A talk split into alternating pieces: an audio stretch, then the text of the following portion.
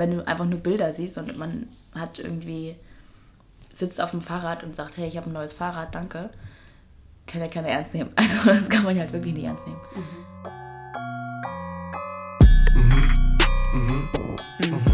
Das ist ein Podcast. Und zwar hole ich, Karin, all die Menschen vors Mikrofon, die ich auch sonst ausfragen würde, nur halt ohne Zuhörer. All die Menschen, die was zu erzählen, erreicht oder erlebt haben. Also fast jeden eigentlich. Nicht nur unbedingt die, die auch sonst in den Medien stattfinden. Ich rede mit ihnen übers Leben, über Erfolg, Beziehungen, das Verloren und das Glücklichsein. Und mhm, höre zu. Dieses Mal dreht sich alles um Aminata Belli. Aminata ist 26, wohnt in Hamburg und ist selbstständig. Aminata war mal YouTuberin, ist heute Modejournalistin, macht Moderationsjobs und arbeitet als Influencerin mit riesigen Kunden wie Zalando oder Maybelline zusammen. Ähm, für letztere hat sie letztens sogar ihren eigenen Lippenstift gelauncht. Anders als andere perfekt retuschierte und kuratierte Insta-Kanäle gibt es bei ihr wenig Konzept, dafür ab und zu blaue Flecken, TV-Abende mit ihrer Mutter und den ein oder anderen Pickel im Feed. Warum sie anders ist als viele ihrer Kolleginnen, warum sie ihr Handy regelmäßig ausschaltet und warum sie so rastlos ist, hat sie mir in der zweiten Folge erzählt. Die gibt's jetzt.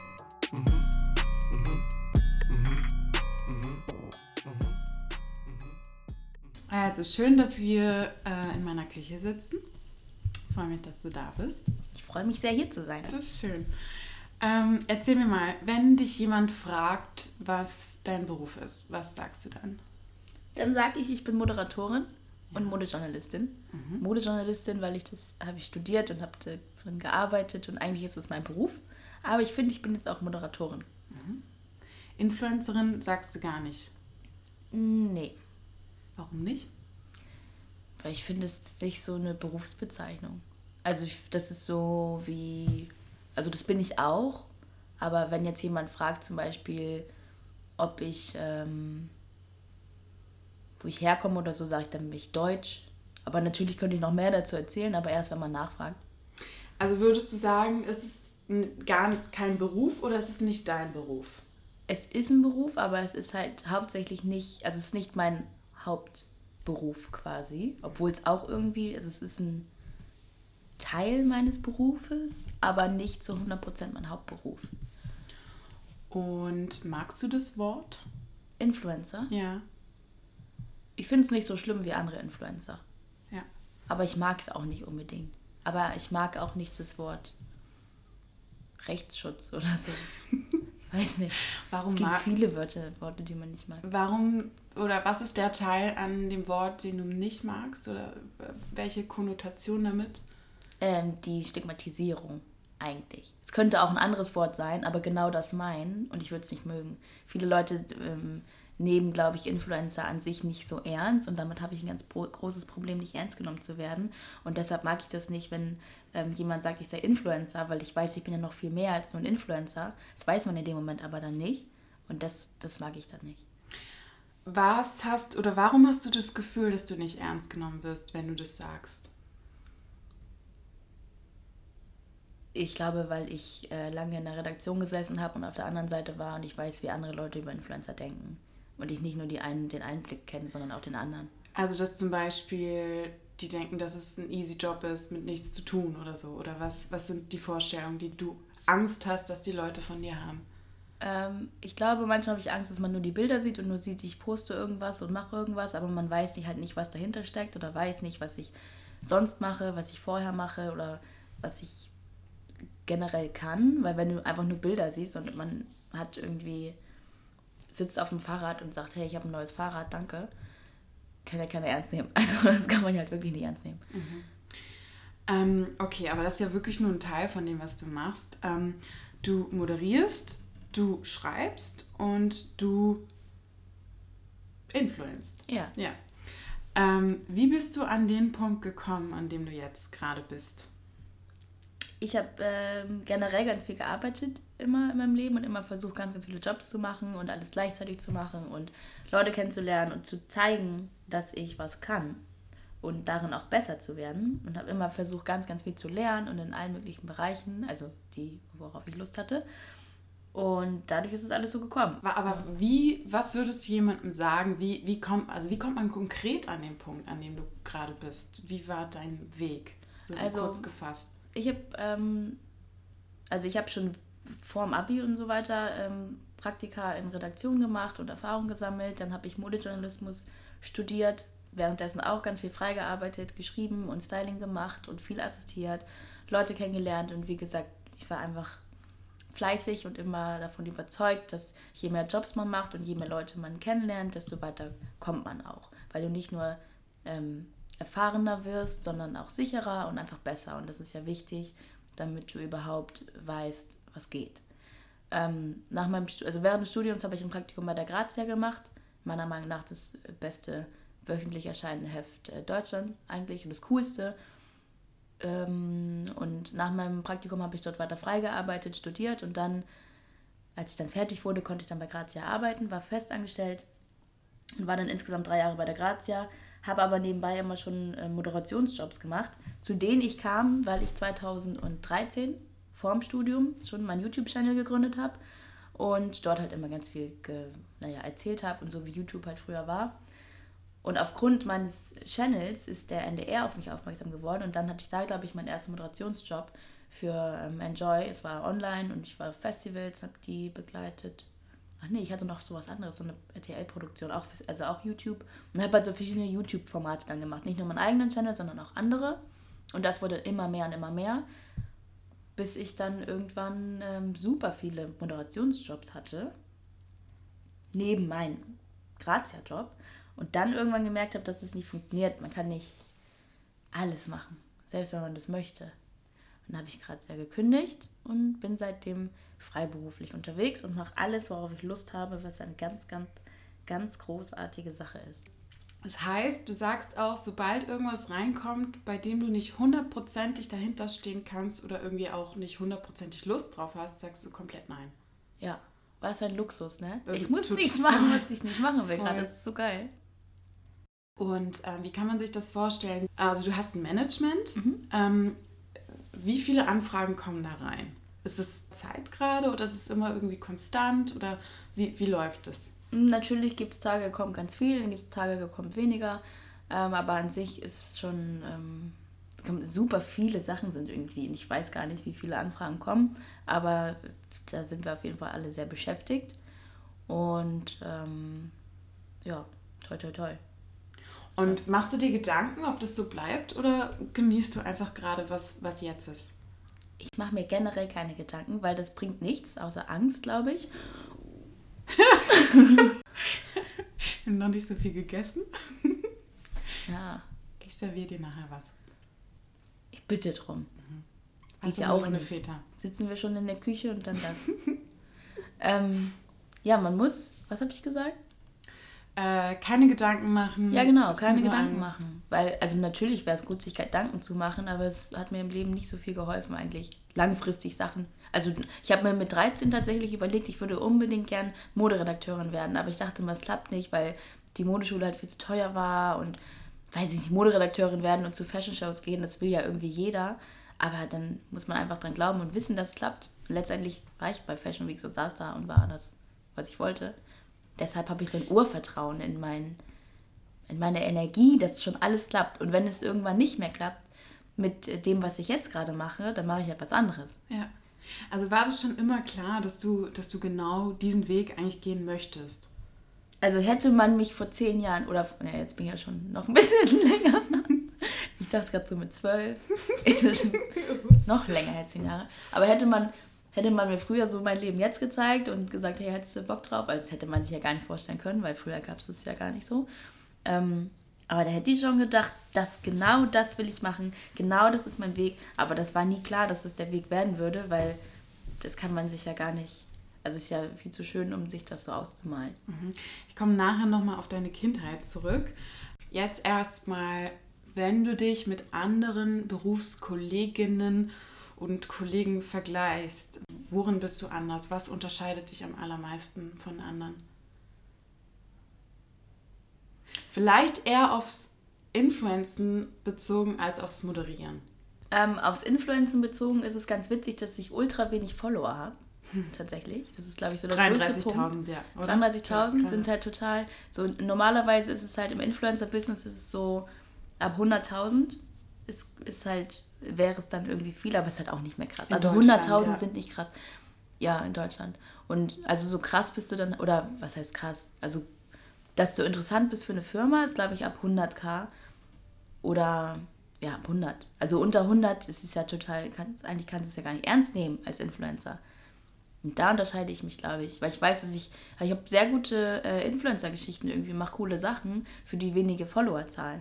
Weil es dann aber wahrscheinlich auch um Personality geht oder die Leute nicht nur meine Follower quasi haben wollen, sondern mich oder dass die, ich weiß nicht, die wissen, ich bin authentisch und ich, das, was ich mache, das mache ich, weil ich es cool finde. Ich mache ja nichts, was ich nicht sowieso machen würde. So. Und ähm, das ist aber, glaube ich, so der größte Punkt. Wenn ich auf irgendwelchen Events bin oder so, oder man ist egal wo, es gibt niemanden, der weniger Follower hat als ich, in der Regel. ist, eigentlich ist es ganz geil. Ja. Und ist es das Ziel, das irgendwie schnell zu steigern oder macht dir das gar nicht so viel aus? Es macht mir tatsächlich nicht so viel aus. Ich feiere es dann voll und denke mir so, ja Mann, ich habe 33.000, aber die sind alle richtig geil. Und die sind auch nicht, also meine Follower sind halt wirklich geile Menschen und sind auch nicht dumm zum Beispiel. Kann ich auch ähm, sagen und das weiß ich und das freut mich ganz, ganz doll, tolle Follower zu haben. Mhm. Und dann freut es mich auch noch sehr, dass ich ähm, irgendwo bin oder so und die anderen haben super, super viele Follower und dann denke ich, das ist ziemlich cool, dass ich nicht über meine Followerzahl definiert werde, sondern über was weiß ich was. Aber es ist, ich bin einfach da, obwohl ich äh, 500.000 Follower weniger habe als alle hier. Mhm. Aber ich bin trotzdem da. Mhm. Und das macht mich dann total glücklich. Ja. Ähm, wenn du jetzt von Authentizität sprichst, dann meinst du zum Beispiel, ich beschreibe irgendwie kurz, du, dass du dich ungeschminkt zeigst, dass du deine Pickel irgendwie in die Story packst oder dass du ganz oft zu deiner Mama fährst und die irgendwie auch ein Teil davon ist oder deine Oma. Ähm, braucht es manchmal Überwindung, ähm, dich so zu zeigen oder war dir das von Anfang an klar? Oder dachtest du vielleicht sogar, dass das intelligent ist oder war das so eine Strategie von dir? Ähm, tatsächlich denke ich darüber gar nicht so nach. Also dieses Story machen zum Beispiel, das ist so für mich so ein ganz natürliches Ding. Das kommt so, also voll viele Kollegen, Influencer-Kollegen, ne, fragen dann immer, wie machst du das mit den Stories? Woher hast du deine Ideen? Und dann baust du immer noch Umfragen ein. Ich denke hä? Ich, ich denke darüber gar nicht nach. Ich mache das einfach. Es ist einfach so. Ich habe aber das, glaube ich, ein bisschen, ist wie so ein Hobby. Ich war immer, habe immer ganz viel gefilmt. Ich habe, als ich zum Beispiel ähm, zum Schüleraustausch in Amerika war, da war ich 15, hatte ich auch so eine so einen Camcorder mit und habe immer hab so einen Vlog gemacht, so ein Follow Me Around. Da gab es aber noch gar kein YouTube so, wie es jetzt ist. Aber ich habe das, also ich habe das schon immer gemacht, als hätte ich so eine Instagram-Story gemacht mit 15. Und fand es total cool, einfach meinen Tag zu filmen. Und also dem, hast ähm, voll lange Übung einfach. Ja, also und das ist einfach. Jahre glaub, länger als ein Das braucht nicht mal Übung. Also ich weiß nicht, für mich ist es einfach was ganz Natürliches und ich denke gar nicht darüber nach. Und ich zeige mich dann so, wie ich halt gerade bin weil ich bin halt auch so der Typ, ich schmink mich nicht unbedingt, wenn ich es nicht muss. Also wenn ich jetzt nicht einen Job, wenn ich keinen Job habe oder es ist nichts, dann schminke ich mich auch nicht. Und dann zeige ich mich auch so, wie ich bin, weil. Das heißt, du haust einfach raus, so was dir gerade durch den Kopf geht oder was gerade ist. Ja. Ist dir das schon mal zum Verhängnis geworden oder musst du manchmal irgendwie denkst du so, hups, okay, hätte ich vielleicht nicht machen sollen oder irgendwie gerade wenn man irgendwo isst und, und trinkt und irgendwie so dann am nächsten Tag, das kennt ja irgendwie jeder, dass dann irgendwie so ist, hups, okay, ich lösche vielleicht eher. Ähm, passiert dir das? Also mir passiert es ständig, egal off, ob off oder online, dass, es, äh, dass ich Sachen sage oder meine, wo ich am Ende denke, da hätte ich vielleicht doch nochmal drüber nachdenken sollen, weil ich bin manchmal zu impulsiv oder manchmal auch zu überzeugt und ich weiß es nicht. Ähm, das muss ich vielleicht noch ein bisschen lernen, dass ich manchmal auch sage, manchmal bin ich auch zu frech. Mein Dozent hat auch immer gesagt, Minate, du bist so, du bist zu frech. Aber ist gut. Ne? Journalist da ist fällt mir irgendwie die ähm, Shopping Queen ähm, ja, Szene zum Beispiel sowas. genau frech. Wo einfach frech. Kannst du das kurz zusammenfassen? Ja. Ich war einmal bei Shopping Queen, habe einen sehr guten Job da gemacht, habe gewonnen und dann äh, im Jahr drauf gab es Shopping Queen des Jahres. Also die besten Shopping Queens des Landes sollten nochmal gegeneinander antreten. Ich war dann beim Star Friseur und der Star Friseur hat keinen guten Job gemacht. Und das habe ich ihm gesagt. Das hat ihm aber nicht gefallen. Im Fernsehen das, halt. Im Fernsehen ja. halt. Und dann mhm. gab es einen großen Eklat, ähm, weil ich meine Meinung gesagt habe. Und das, ja, passiert häufig. Oder nicht häufig, aber ich glaube, es passiert. Es könnte auch einfach nicht passieren, aber ich sag, muss immer ständig meine Meinung sagen. Und dann habe ich manchmal Probleme, aber am Ende des Tages denke ich mir, eigentlich ist es geil, dass ich das sage, was ich will. Und so muss es auch sein. Genau, weil und, du schränkst dich dann auch selber nicht ein. Also auch genau. wenn du trotzdem Erfolg hast und es ja alles so läuft, ist das Geilste, was passieren kann. Ja. Weil du halt machen kannst, was du möchtest. Ja, aber meine Mutter hat auch eben gerade wieder zu mir gesagt, Aminata, man kann nicht immer alles sagen, was man will. Dann dachte ich mir, doch, warum denn nicht? Natürlich ja. kann ich das. Ist aber auch schwierig. Man muss gucken, wie man sich positioniert, zum Beispiel politisch. So als Journalist ja auch, darfst du auch vielleicht, also es gibt gewisse Sachen, das darf man dann halt wirklich nicht so. Ich, ich habe zum Beispiel zu, zur Wahl, habe ich das, irgendwer hat mir mal geschrieben, nee, ich habe jemanden auf, die, auf der Straße getroffen, so ein Mädchen, die war 14 oder 15 und meinte die, ich finde das so toll, dass du so eine Anti-Kampagne für die AfD machst, oder gegen die AfD. Und dachte so geil eigentlich, weil man sollte sich ja nicht so positionieren oder sagen, wähl das oder wähl das nicht. Habe ich auch nicht. Ich habe einfach nur ähm, mich gegen die AfD ausgesprochen, soweit ich konnte. Und das darf man halt auch nicht zu, also man darf ja nicht sagen, wähl Du musst es ein bisschen nicht subtil irgendwie machen, ja. Genau, da musst du schon aufpassen. Mhm. Aber du hast ja noch auch gesagt, ähm, bezüglich Alkohol und so weiter, da ist es, da, also sobald ich irgendwie, also wenn ich betrunken bin oder so, mache ich generell keine Stories, glaube ich. Und ich achte da voll drauf. Und ich habe das nie, dass ich am nächsten Morgen aufwache und denke, scheiße, was habe ich da gepostet? Mhm. Das nicht. Aber ich habe da vor allem, es geht mir vor allem um Oma und Mama, glaube ich. Weil es finde ich nicht so gut an. Weil ich weiß, ich habe früher noch auf Snapchat irgendwie auch mal so betrunken gesnappt und dann hat meine Mutter mir geschrieben, das gemeckert und gesagt, dass ich das nicht. Äh nee, ich habe keine Ahnung. Dreimal betrunken äh, gesnappt, so in einer Woche. So jetzt, oder weiß ich nicht, nicht mal, wahrscheinlich zweimal in einer Woche. Und dann hat sie halt gleich geschrieben, ob ich ein Alkoholproblem habe. Und dann, habe ich gedacht, ich mache das nicht mehr. Ja, okay. Sie ist immer sehr hyper äh, kritisch wo bleibt das Handy sonst aus? Also welche Bereiche aus deinem Leben klammerst du irgendwie aus? Das Handy bleibt aus, wenn ich schlafe.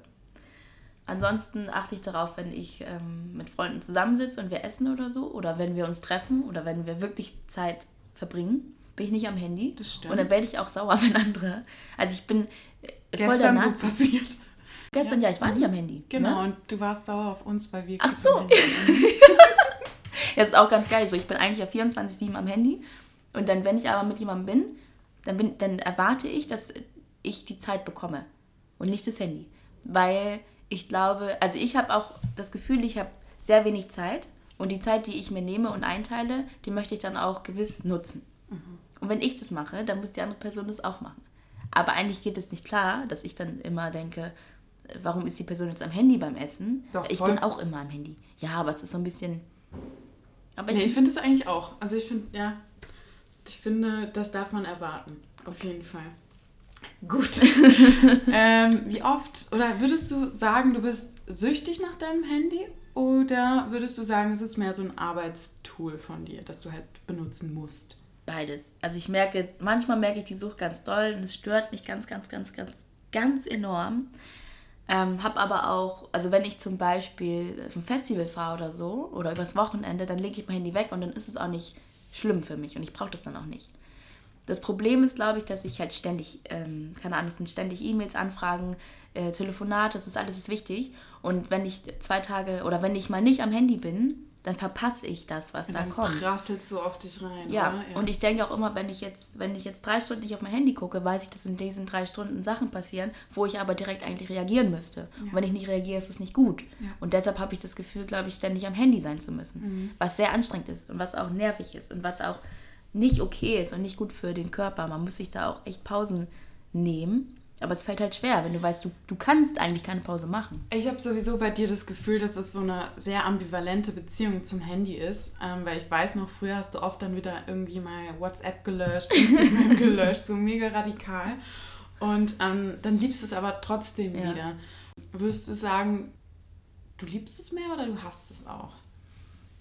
Ich liebe es mehr auf jeden Fall, sonst würde ich es nicht so machen. Aber ich bin da sehr, wie du sagst, ja, ambivalent ist es schon. Ich habe echt so schizophrene Züge. So ein, dann hasse ich, also ich habe echt so Phasen, da hasse ich das ganze Internet und möchte alles löschen und bin so sauer und denke, warum lässt man sich von einer scheiß App überhaupt irgendwie beeindrucken, beeinflussen oder sonst was. Das geht nicht klar. Das Leben ist viel zu schön und bunt und alles, um das mit dem Handy zu verbringen. Und dann an anderen Tagen liebe ich es und dann denke ich drüber nach, was ich für Möglichkeiten bekomme. Aufgrund des Internets. Da denk, dann ist, denke ich, das Internet ist, ist fabelhaft. Und an sich ist es ja auch toll. Man muss halt gucken, wie man damit umgeht. Absolut. Also mir geht es genauso. Nur ist halt der Unterschied, dass mein Beruf jetzt nicht so sehr mit dem Internet verknüpft ist. Stellst du das manchmal alles in Frage? So deinen Beruf auch? Oder, oder irgendwie deine Tätigkeit? Nö. Ich bin nur sauer. Ich stelle es nur in Frage, wenn ich zum Beispiel. Also ich will nicht so viele bezahlte Postings machen irgendwie. Und das mache ich auch gar nicht. Aber manchmal so jetzt zum Beispiel in dieser Woche, kommt auf einmal alles auf einmal und ich habe nur bezahlte Postings und bin richtig sauer. Und dann will ich das nicht machen, aber ich muss es ja dann machen. Ja. Und finde es an sich auch cool, aber ich finde es nicht cool, dass es alles nebeneinander fällt. Und dann denke ich mir, das geht nicht, das kann ich nicht machen. Das kann ich einfach nicht machen, weil das einfach, das entspricht gar nicht, das ist nicht, das mag ich nicht. Wenn ich das bei einer anderen Person sehen würde, würde ich denken, okay, du machst die ganze Zeit nur bezahlte Sachen, was an sich ja nicht schlimm ist. Und wenn es an sich was ist, was, was eh was Cooles ist, aber das hat trotzdem immer so einen Beigeschmack und das stelle ich dann in Frage. Und was machst du dann? Kannst du da was selber was ändern oder was machen? Ja, dann nehme ich mir vor, das weniger zu machen. Dann nehme ich mir vor, ich mache jetzt weniger bezahlte Sachen. Aber das Ding ist halt, guck mal, diese Woche ähm, wäre dann bezahlt. Zum Beispiel ähm, habe ich diese Ringe, die ich auch gerade trage von äh, einer Marke. Und die trage ich jeden Tag. Dafür wurde, also ich, dieses Posting ist bezahlt, aber ich liebe diese Ringe. Und ich trage die jeden Tag und ich poste die auch ständig. Und da muss ich aber auch ein bezahltes machen, aber es juckt mich ja nicht, weil ich trage die eh und ich finde die geil. Genau. So. Aber dann kommt das vielleicht trotzdem anders beim Follower an. Oder ich habe mit so einem Online-Versandhandel arbeite ich viel zusammen und habe da gerade ein Fahrrad bestellt, wo ich auch noch selbst was drauf bezahlen musste, weil ich immer einen Gutschein bekomme. Aber dann ist auch dieses Posting ähm, bezahlt quasi, was aber ja auch mega cool ist. Also ich hätte mir halt eh ein Fahrrad gekauft mhm. und das ist einfach nur perfekt. Aber es kommt dann an dem Montag die Ringe und Dienstag das Fahrrad. Und dann denkst du dir als Follower, was soll das? Hat es auch was damit zu tun, dass man es jetzt kennzeichnen muss? Also findest du, das war vorher irgendwie anders? Also dass ja, man jetzt Werbung äh, kennzeichnen muss? Voll, weil das Ding ist, wenn man, also ich finde, dass, dass man das kennzeichnen muss an sich ist super und das musste man ja auch irgendwie schon immer und das habe ich auch immer gemacht, aber jetzt muss man es halt am Anfang der Bildunterschrift schreiben und das finde ich so blöd. Weil, weil das, das ändert den Look auch. Total, ja, und das, das ändert jetzt einfach total das Feeling. So das, ja. Ich will das gar nicht mehr lesen, wenn ich da schon vorher sehe, so Anzeige. Ja. Und dann geht's los. Ja. Das finde ich, das ist hässlich und das ist, fühlt sich nicht gut an. Und deshalb habe ich da auch keinen, also ich da keinen Bock mehr drauf. Und ich denke auch bei ganz vielen Sachen, das brauche ich nicht machen, das kaufe ich mir lieber selber. das muss nicht sein. Und reduziert, reduzi bin sowieso total reduziert, was so Postings angeht. Und manchmal kommt halt alles zusammen und dann sieht man nur das. Ich poste, keine Ahnung, zwei Wochen mache ich gar kein bezahltes Ding und dann in einer Woche drei und dann kommen natürlich Leute und sagen, ja, jetzt machst du nur bezahlte Sachen. Ähm, wenn du sagst, dass handyfreie Zeiten dir wichtig sind oder dass du es immer mal wieder brauchst, ähm, wie sieht es aus, wenn du keinen Akku mehr hast? Also wenn es so ein bisschen aufgezogen ist, passiert das überhaupt? Das passiert sehr oft muss ich mir mal anhören, das ist ein Anfänger Anfängerfehler. hast du keine Powerbank? Ich habe drei Powerbanks. Aber, aber hast ja nie dabei. Nee, die sind alle leer und ich habe die nie mm. wieder aufgeladen, nachdem die einmal leer waren.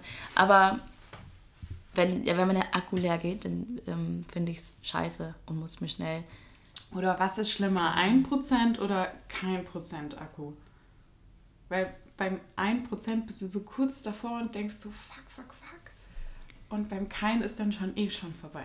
Also ein Prozent ist schlimmer, weil du die ganze Zeit das Gefühl hast, wann geht es aus? Wann geht es aus? Wofür muss ich diesen einen Prozent nutzen?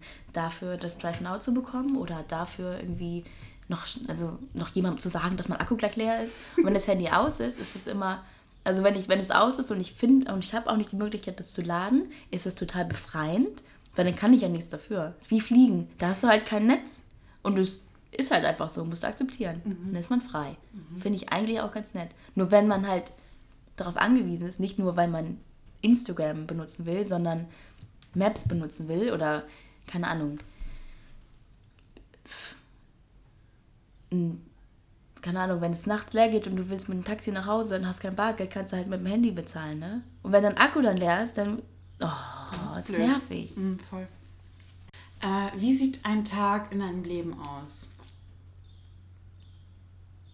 Jeden Tag anders, aber grundsätzlich chaotisch. ja, also, also du, du reist extrem viel, du weißt du immer, oder inwieweit in die Zukunft weißt du, was passieren wird? Wo mm. du gerade sein wirst? Wie weit kannst du planen? Meistens vier Wochen, manchmal sechs. Also ich weiß jetzt, im Juni bin ich, am 16. Am 16. Juni habe ich äh, nichts zu tun. Das ist der einzige Tag, an dem ich nichts habe. An den anderen Tagen ähm, weiß ich bisher alles. Also ich weiß, jeden, ich weiß, wie jeder Tag im Juni aussehen wird. Ähm, und da kommt dann aber auch immer natürlich noch was dazu. Manchmal fällt was weg. Aber Juli zum Beispiel, der Juli ist noch ziemlich frei. Da habe ich, glaube ich, dann bisher drei Jobs oder so. Mehr weiß ich nicht. Und ähm, deshalb kann ich auch schlecht planen. Ich habe jetzt eine Reise geplant nach Panama. Mich sehr gefreut. Also ich freue mich sehr drauf. Ich möchte dort auch kein Handy mitnehmen. Und ich werde mir irgendwie so ein altes Nokia-Handy kaufen und dann zehn Tage in Panama sein mit meinen Freundinnen. Aber ich habe jetzt eine ziemlich coole Anfrage bekommen und ähm, würde das sehr, sehr gern machen und habe dann das Problem Panama oder dieser Job. Da muss ich mal gucken. Und das ist halt das Problem mit dem Plan. Ich kann natürlich jetzt planen, ich fliege im August zwei Wochen in Urlaub, aber das wird halt eh nicht passieren. Also hast du selten frei? Ja, ich habe sehr selten frei, aber das Gute ist, dass ich also ich habe ich weiß, dass ich zum Beispiel viel mehr arbeite als in meiner Grazia-Zeit, aber gleichzeitig mehr Zeit habe. Was überhaupt nicht geht eigentlich, aber es ist so. Weil du es dir selber einteilen kannst, oder? Ja, und weil ich auch, also die Jobs, die ich mache, sind dann ja auch so, keine Ahnung, wenn ich irgendwo hinfliege, um irgendjemanden zu interviewen oder so, dann ist es halt, fühlt sich das nicht so doll nach Arbeit an. Und es ist auch immer so, dass man dann. Du sitzt halt nicht ähm, am Schreibtisch oder bist, bist nicht an Schreibtisch und an einen Arbeitsort so gebunden. Genau. Das macht, glaube ich, schon auch einen Unterschied, oder? Ja. Ja. Was ist das Beste an deinem Job? Das Beste an meinem Job ist, dass ich machen kann, was ich will. Und die Freiheit und der Luxus, einfach machen zu können, was man will. Was auch witzig ist, weil ich kann nicht machen, was ich will, denke ich aber immer. Lege ich mir einfach so hin, kann ich in Wahrheit auch nicht. Aber ich habe das Gefühl, dass ich ähm, das einteilen kann und, das, und dass ich draußen bin. Das ist auch das Schönste. Dass ich draußen bin und ständig woanders. Ich denke, einmal die Woche denke ich drüber nach. Geil, Mann, ich sitze nicht im Büro, ich bin draußen.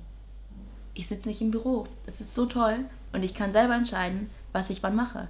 Weil, wenn du festangestellt bist, hast du Urlaubstage. Und die musst du dir einteilen.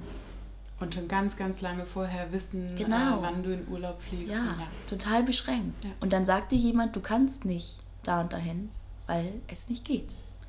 Und jetzt denke ich mir, ich kann, wenn ich möchte, irgendwo hinfliegen. Mache ich nicht, weil ich dann trotzdem arbeite, aber vom Ding her könnte ich. Wenigstens das Gefühl der Freiheit ist sehr gut da. Was ist das Anstrengendste oder das Nervigste? Das Anstrengendste und Nervigste ist, dass man 24-7 arbeitet und 24-7 da ist, dass du immer äh, on bist, also nicht nur im Internet on, sondern wenn, wenn man zu einer Veranstaltung geht, dann bist du da und du talkst mit den Leuten und bist äh, präsent. Dieses, diese Präsenz ist sehr nervig, ich. schlechte Laune drin? Ja, voll. Finde ich. Weil du es okay. dir rausnimmst. Ja, ja aber ich habe selten... nicht bei jedem, oder? Ja, ich habe also ich habe keine schlechte Laune. Ich habe nie schlechte Laune eigentlich.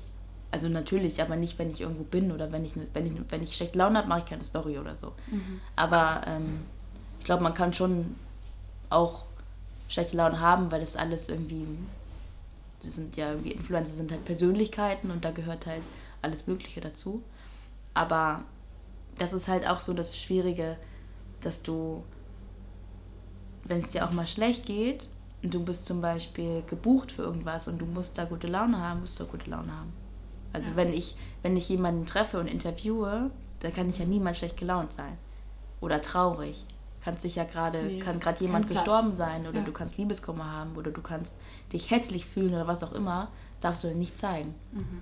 Und wenn man im Büro sitzt, dann kannst du auch einfach mal im Büro gehen, Kopfhörer aufsetzen und den ganzen Tag mit niemandem reden und deine Arbeit machen. Das kann ich nicht.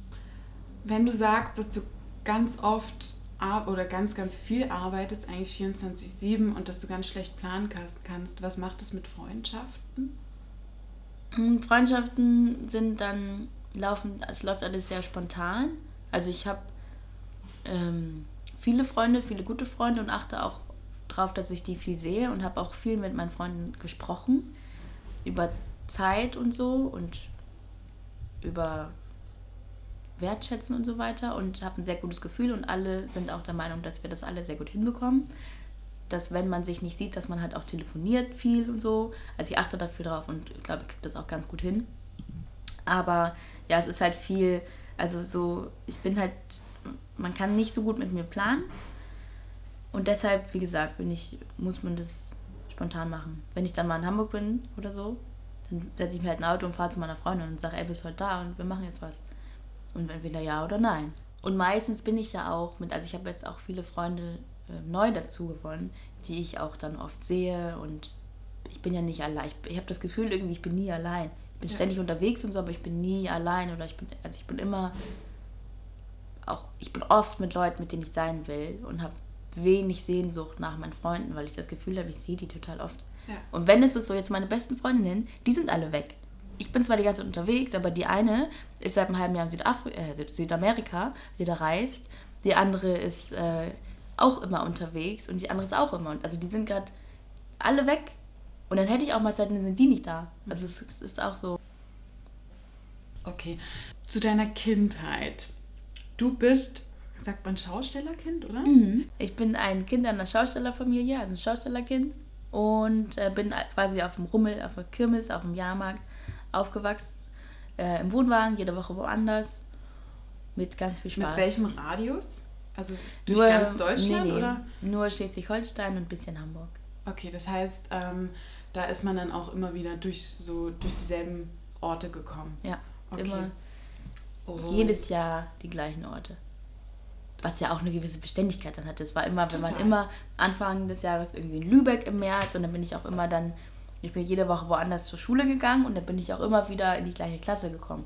Außer die 3E war dann auf Klassenfahrt, dann war ich in der 3B für ein paar Tage dann. Aber eigentlich war es immer, immer die gleiche Route. Mal was dazugekommen, mal was weggefallen. Und inwiefern hat dich das geprägt, das nicht an einem Ort sein?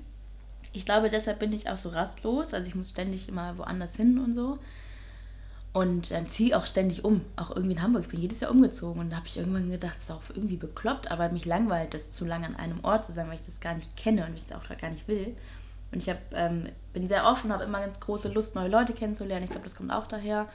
Und ich glaube, ein gewisses Selbstbewusstsein kommt auch daher, weil du musst halt, wenn du jede Woche in eine neue Klasse kommst und dann auch noch irgendwie anders aussiehst, dann musst du dich erstmal beweisen. Du musst dich jede Woche irgendwie neu erklären oder integrieren ich glaube, ich kann auch sehr gut, äh, ich kann immer eigentlich gut in Gruppen dazu, kann ich dazu stoßen und kann mich dann sehr gut anpassen. Ich glaube, das habe ich daher.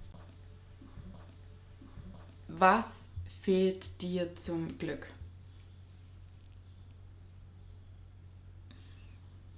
Was fehlt mir zum Glück? Also zum Glücklichsein. Ja, ja. ja. Es ist tatsächlich. Ähm, tatsächlich fehlt mir nichts. tatsächlich, ich bin äh, sehr glücklich und mir fehlt nichts. Schön. Worauf hast du keine Antwort? Auf welche Fragen? Oder welche Fragen stellst du dir, auf die du keine Antwort hast? Hm.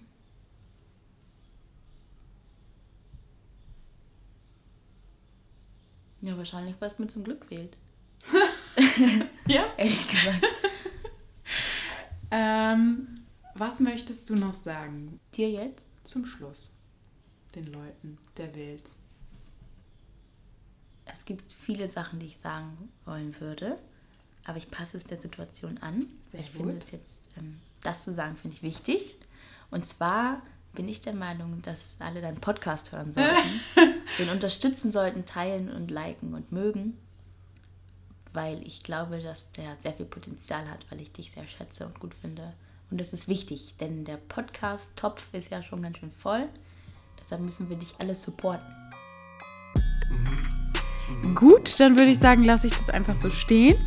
Vielen Dank fürs Zuhören. Und abonniert es gerne, wenn ihr das mögt.